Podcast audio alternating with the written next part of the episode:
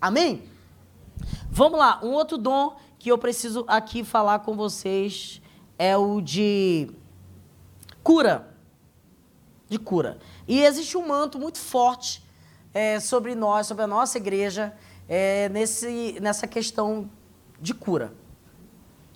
Então, a cura, por exemplo, ela, ela vai falar de, de oração, de desenvolvimento de oração.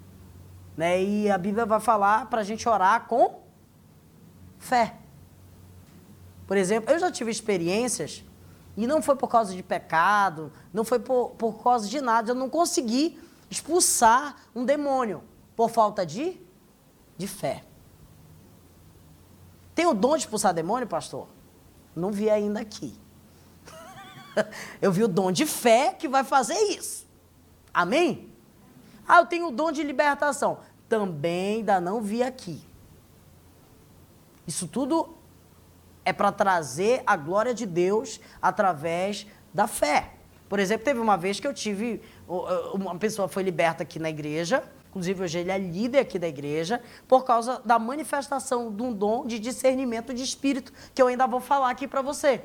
Eu olhei assim, quando eu, eu observo, né, ele falando em línguas. Né? Inicialmente eu respeitei, mas quando eu virei a costa, Deus deu um sino assim. E eu falei, ô amigo, eu vou orar aqui contigo. Eu falei, sai daí, demônio. Te vi, já te achei.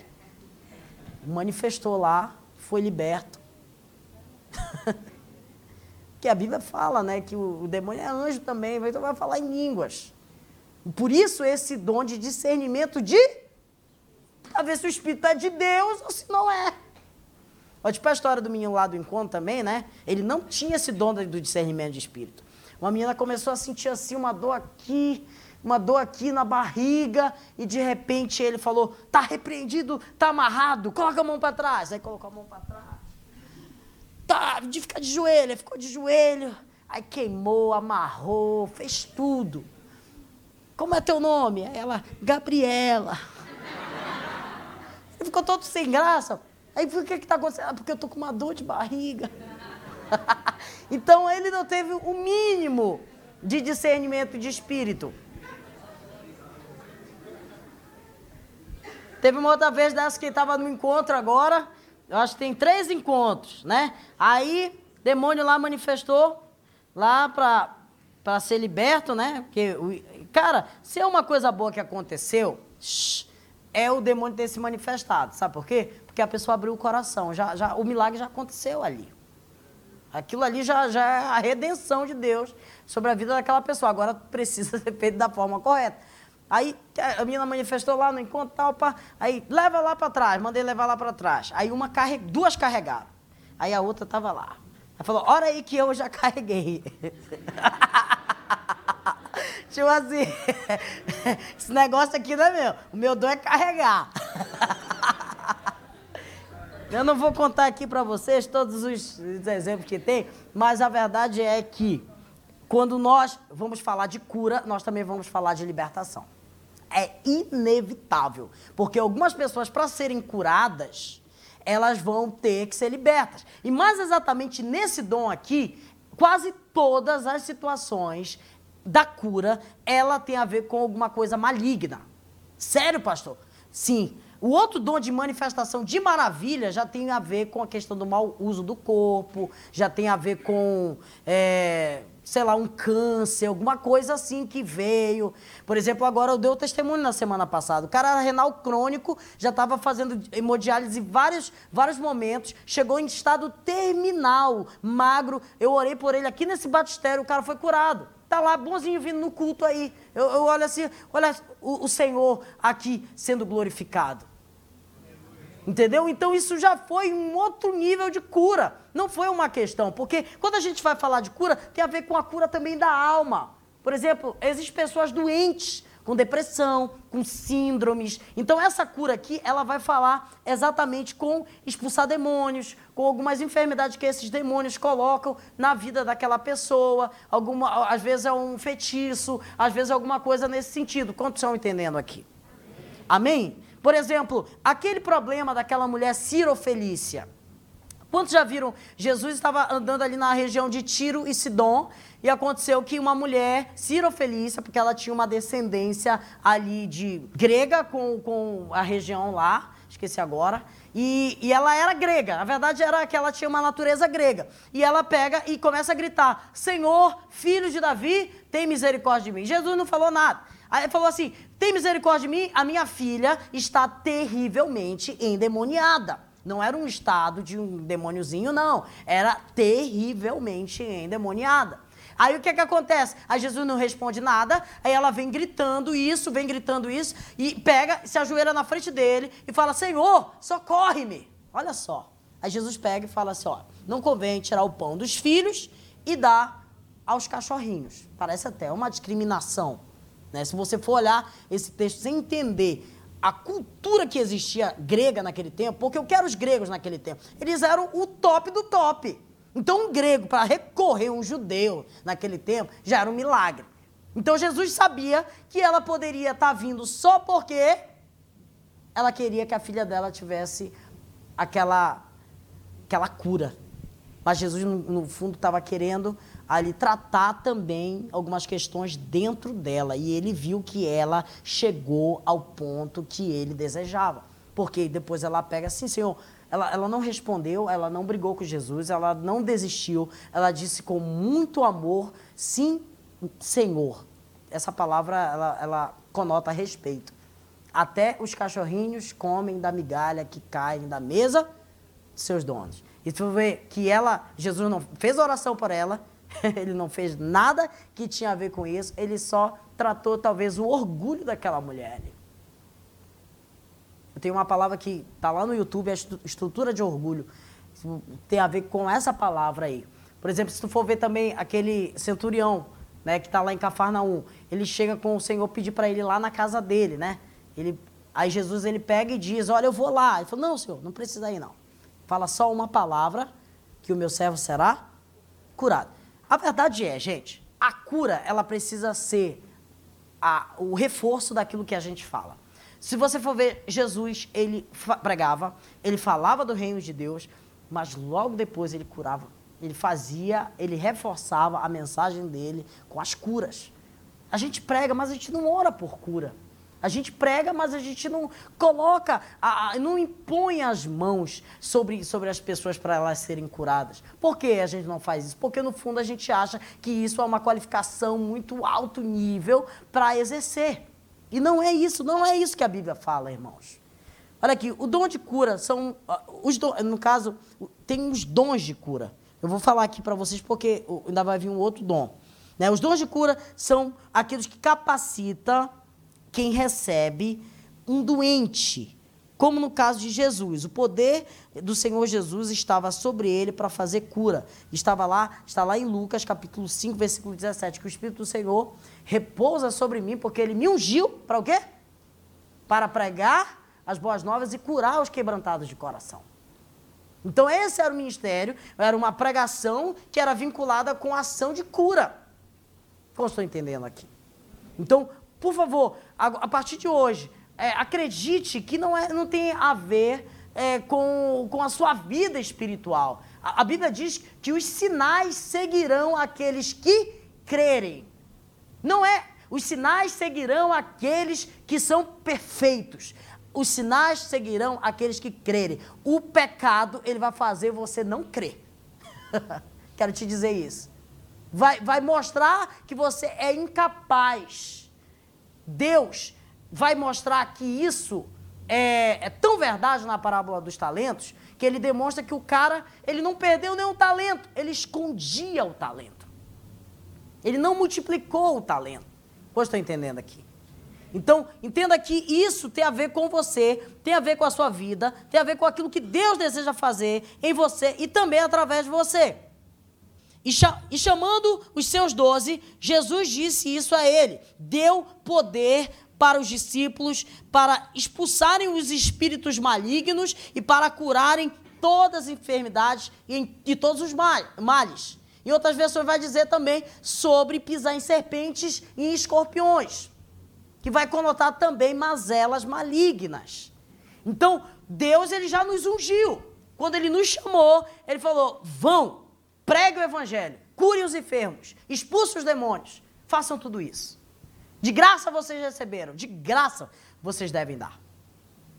Então isso é uma ordenança. Se você for ver, não é uma questão que tem a ver, por exemplo, com, com outros assuntos bíblicos, como de dízimo, de prosperidade, que, que é condicional. Isso aqui é uma ordenança bíblica. Vão.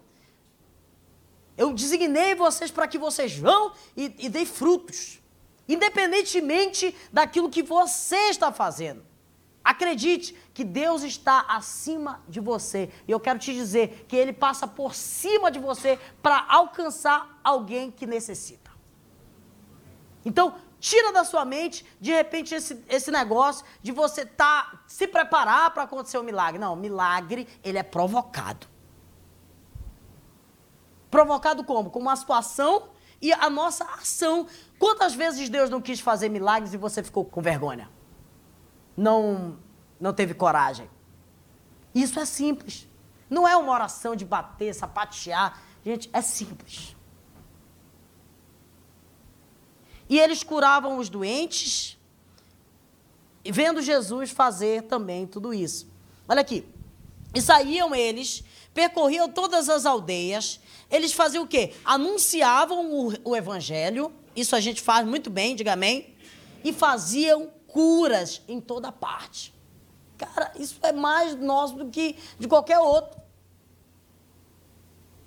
Você, em nome de Jesus, hoje vai ter uma consciência que esse dom de cura, ele tem a ver com todos os irmãos. Todo mundo está capacitado a fazer isso, se tem fé. Todo mundo. Porque isso vai trazer. Qual é o propósito do dom? É consolar, redimir o ser humano. Então, se eu vou usar o dom, eu posso consolar alguém, eu posso redimir também aquela, aquela vida. E eu também posso exortar. Exortar, consolar e redimir. Diga assim: exortar, consolar e redimir. Essa, é, essa é, a, é a questão da manifestação dos dons. Vamos lá ler mais alguns versículos para aumentar a sua fé. E também o apóstolo Paulo tinha dons de curar, e em Malta ele disse isso. Olha aqui. E aconteceu é, estando em cama, enfermo, com febre e desinteria. Sabe o que é isso? o pai de Públio, Paulo foi visitar. E havendo ele orado, impôs as mãos e o curou. E feito isso, vieram também ter com ele os demais da ilha que tinham enfermidades e eles eram curados. Isso aqui foi um acidente que aconteceu. Vocês conhecem a história? Ele, o, bar, o barco naufragou e ele foi para Malta e chegando lá tinha um cara doente. Ele, primeiro, nesse, nesse início aqui, eles achavam que ele era um deus, né? Quando ele porque o negócio foi tão forte que ele curou todo mundo da ilha, mano. Já pensou? Chegar num lugar, de repente lá no interior do Marajó, você vai lá tirar férias lá. Aí tem alguém doente, você começa a curar, e de repente, olha, tem um cara ali na casa do vizinho que está curando, curando ali. Aí vem todo mundo, aí cura todo mundo. O cara virou Deus. Ele, tive, ele teve que fugir. Um negócio sério. a cura aconteceu pelo poder de Deus, diga amém. Mediante a fé, e isso às vezes tem a ver com a fé de quem está orando e também daquele que está recebendo. Eu, por exemplo, toda vez quando eu vou orar por alguém, que tem alguma doença, eu tento estimular a fé daquela pessoa. Porque é, a cura, às vezes, ela, ela tem a ver com quem está levando a cura. Por exemplo, a Bíblia vai falar de um estágio de alguém que é um terceiro. Não é quem ora e nem é quem recebe. Por exemplo, a Bíblia diz assim: ó, se está alguém enfermo entre a igreja, na, no meio da igreja, chame o presbítero da igreja, a oração da fé salvará o enfermo. Então, é como se a fé de quem está convidando o cara para orar também resolvesse. Olha só. Então, por exemplo, quantas pessoas já tiveram nesse papel terceiro? Muita gente. De vez em quando chega alguém aqui, ó, pastor, ora aqui pela minha amiga, ela está doente. e o milagre acontece. Às vezes não é nem pela fé da amiga, pela fé de quem está trazendo. Amém? Algumas vezes, é, por, por questão de incredulidade, a pessoa não acredita. A grande maioria de quem está doente, é, eles não acreditam. Eles estão sofrendo e eles vão ver o que, é que dá, né? Eu estou pegando tudo, vai na macumba, vai, vai em qualquer lugar. Então ele, ele, não, ele não tem uma crença firmada, ele quer ser ajudado. Então ele aceita isso. E às vezes tem a ver com a fé de quem está orando. Eu, eu, posso dizer que tem muito mais a ver com a fé de quem está orando. Tem uma frase que está rolando aí pela internet, né? Você pode fugir de mim. Isso aí o pessoal fala para quem está afim do outro, né? Você pode fugir de mim, mas não pode fugir da minha oração. tipo isso, essa daí é forte. Deus me livre, né?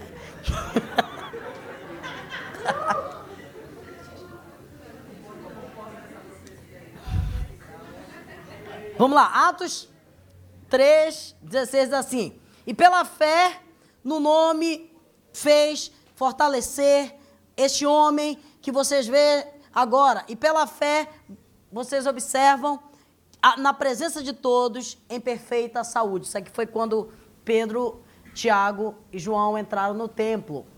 E aquele, aquele cara andou, ninguém acreditava, depois ele falou, falaram assim, olha, foi a fé, né? Que fez isso acontecer. Eu, tava, eu tenho estudado muito sobre a, a minha raiz é, espiritual, né? E a, e a, gente vai sempre cair na, numa mulher chamada Aimee Semple McPherson, que é a nossa fundadora. Eu tenho compartilhado até no grupo de liderança, vou compartilhar também com vocês alguns milagres que essa maluca fez. Ela era maluca, vocês não têm noção. Teve uma vez dessa, chegou um cara lá na igreja e não tinha o olho, só o buraco no olho. Ela enfiou o dedo no olho do cara. Quando puxou, o olho estava lá. Tem documento para provar isso, gente. Tem uma foto dela com o dedo lá. A Aimee, ela, ela, foi, ela foi tão usada, tão usada. Teve uma vez é, que ela parece que estava fazendo alguma coisa, tinha uma lamparina, explodiu a lamparina. E a cara dela ficou toda queimada. Ela falou, Senhor, eu preciso para o culto. E tinha gente lá e viu, ela foi curada. Sumiu tudinho. Teve que ela era muito vaidosa, ela era muito criticada por causa disso também. Que ela, ela se arrumava todo. Você vê aquele negócio das mulheres da quadrangular, aquele negócio? Foi ela que inventou isso. Então eu vou mandar algumas coisas daquilo que ela fazia. Por exemplo, ela foi sequestrada duas vezes. Ela foi sequestrada. Sabe aquela, aquela seita. Eu esqueci agora o nome, que eles. Ku Klux Klan. O Ku Klux Klan é, pegou ela para fazer um culto lá. Teve uma outra vez que ela sumiu da praia. É, ofereceram uma quantia, só para entender a importância que ela teve para os Estados Unidos. Hoje, ela é uma das, se eu não estou enganado, das dez personalidades mais influentes dos Estados Unidos até os dias de hoje. Ela, ela por exemplo, foi a, a primeira pessoa que fundou uma rádio gospel. Então, ela, ela era radialista, ela era moleca doida. E, e o que mais ela fazia era curar pessoas de uma forma incrível. Amém? A gente precisa estudar a história da nossa fundadora. Vamos lá, e ela era muito usada em curas. Vamos lá. Operação de milagres e maravilhas, né? É, como se pode bem ver esse dom? Ele é distinto do dom de curar. Porque enquanto o dom de curar diz respeito a curas de um mal, o dom de, de um poder de operar milagres diz respeito de uma operação e de um sinal e de um prodígio. Aquilo que se deve ter é, como presente nesse dom é o poder de fazer determinadas coisas em ordem sobrenatural de Deus. Para explicar esse dom, como a Escritura cita os exemplos, por exemplo, de Moisés, dos, de, de, algumas testemunhas, de algumas coisas que aconteceram ali. Moisés, ali diante de Faraó, aquela praga, naquele momento, sumiu depois daquela ação miraculosa. E também, da mesma forma, o cajado também que virava serpente. Então, algumas coisas elas vão ser um sentido muito além é, do que apenas uma coisa invisível. Por exemplo, eu posso orar por você por dor de cabeça ninguém está vendo a dor de cabeça embora. O negócio é o cara ser diagnosticado com um câncer e o câncer está aqui, está vendo aqui o câncer. E a oração e tirar o câncer, depois bate um, um negócio de câncer e não tem mais nada. É desse dom aqui que eu estou falando. De alguém com fé ao ponto de orar em um nível a mais. Geralmente isso acontece quando a gente ora como igreja, né? principalmente quando tem alguém muito conhecido. Você, você pega e aumenta a sua fé. Né? Eu lembro de uma vez que a gente estava lá, lá em Goiânia e um pastor amigo meu estava tava lá e de repente ele ficou doente. E, e, ele era um dos coordenadores lá e todo mundo se juntou e gerou um sentimento tão grande dele ser curado e a oração foi tão forte que foi curado rapidamente. Então, gente, é, essa, esse milagre aqui, ele vai, ele vai trazer a nós algo que, que é super, super precioso. Eu não tenho tempo de falar mais dele. Eu vou, no início da aula que vem, eu falar um pouco mais sobre esse dom, trazer, de repente, aqui algum, outros exemplos bíblicos.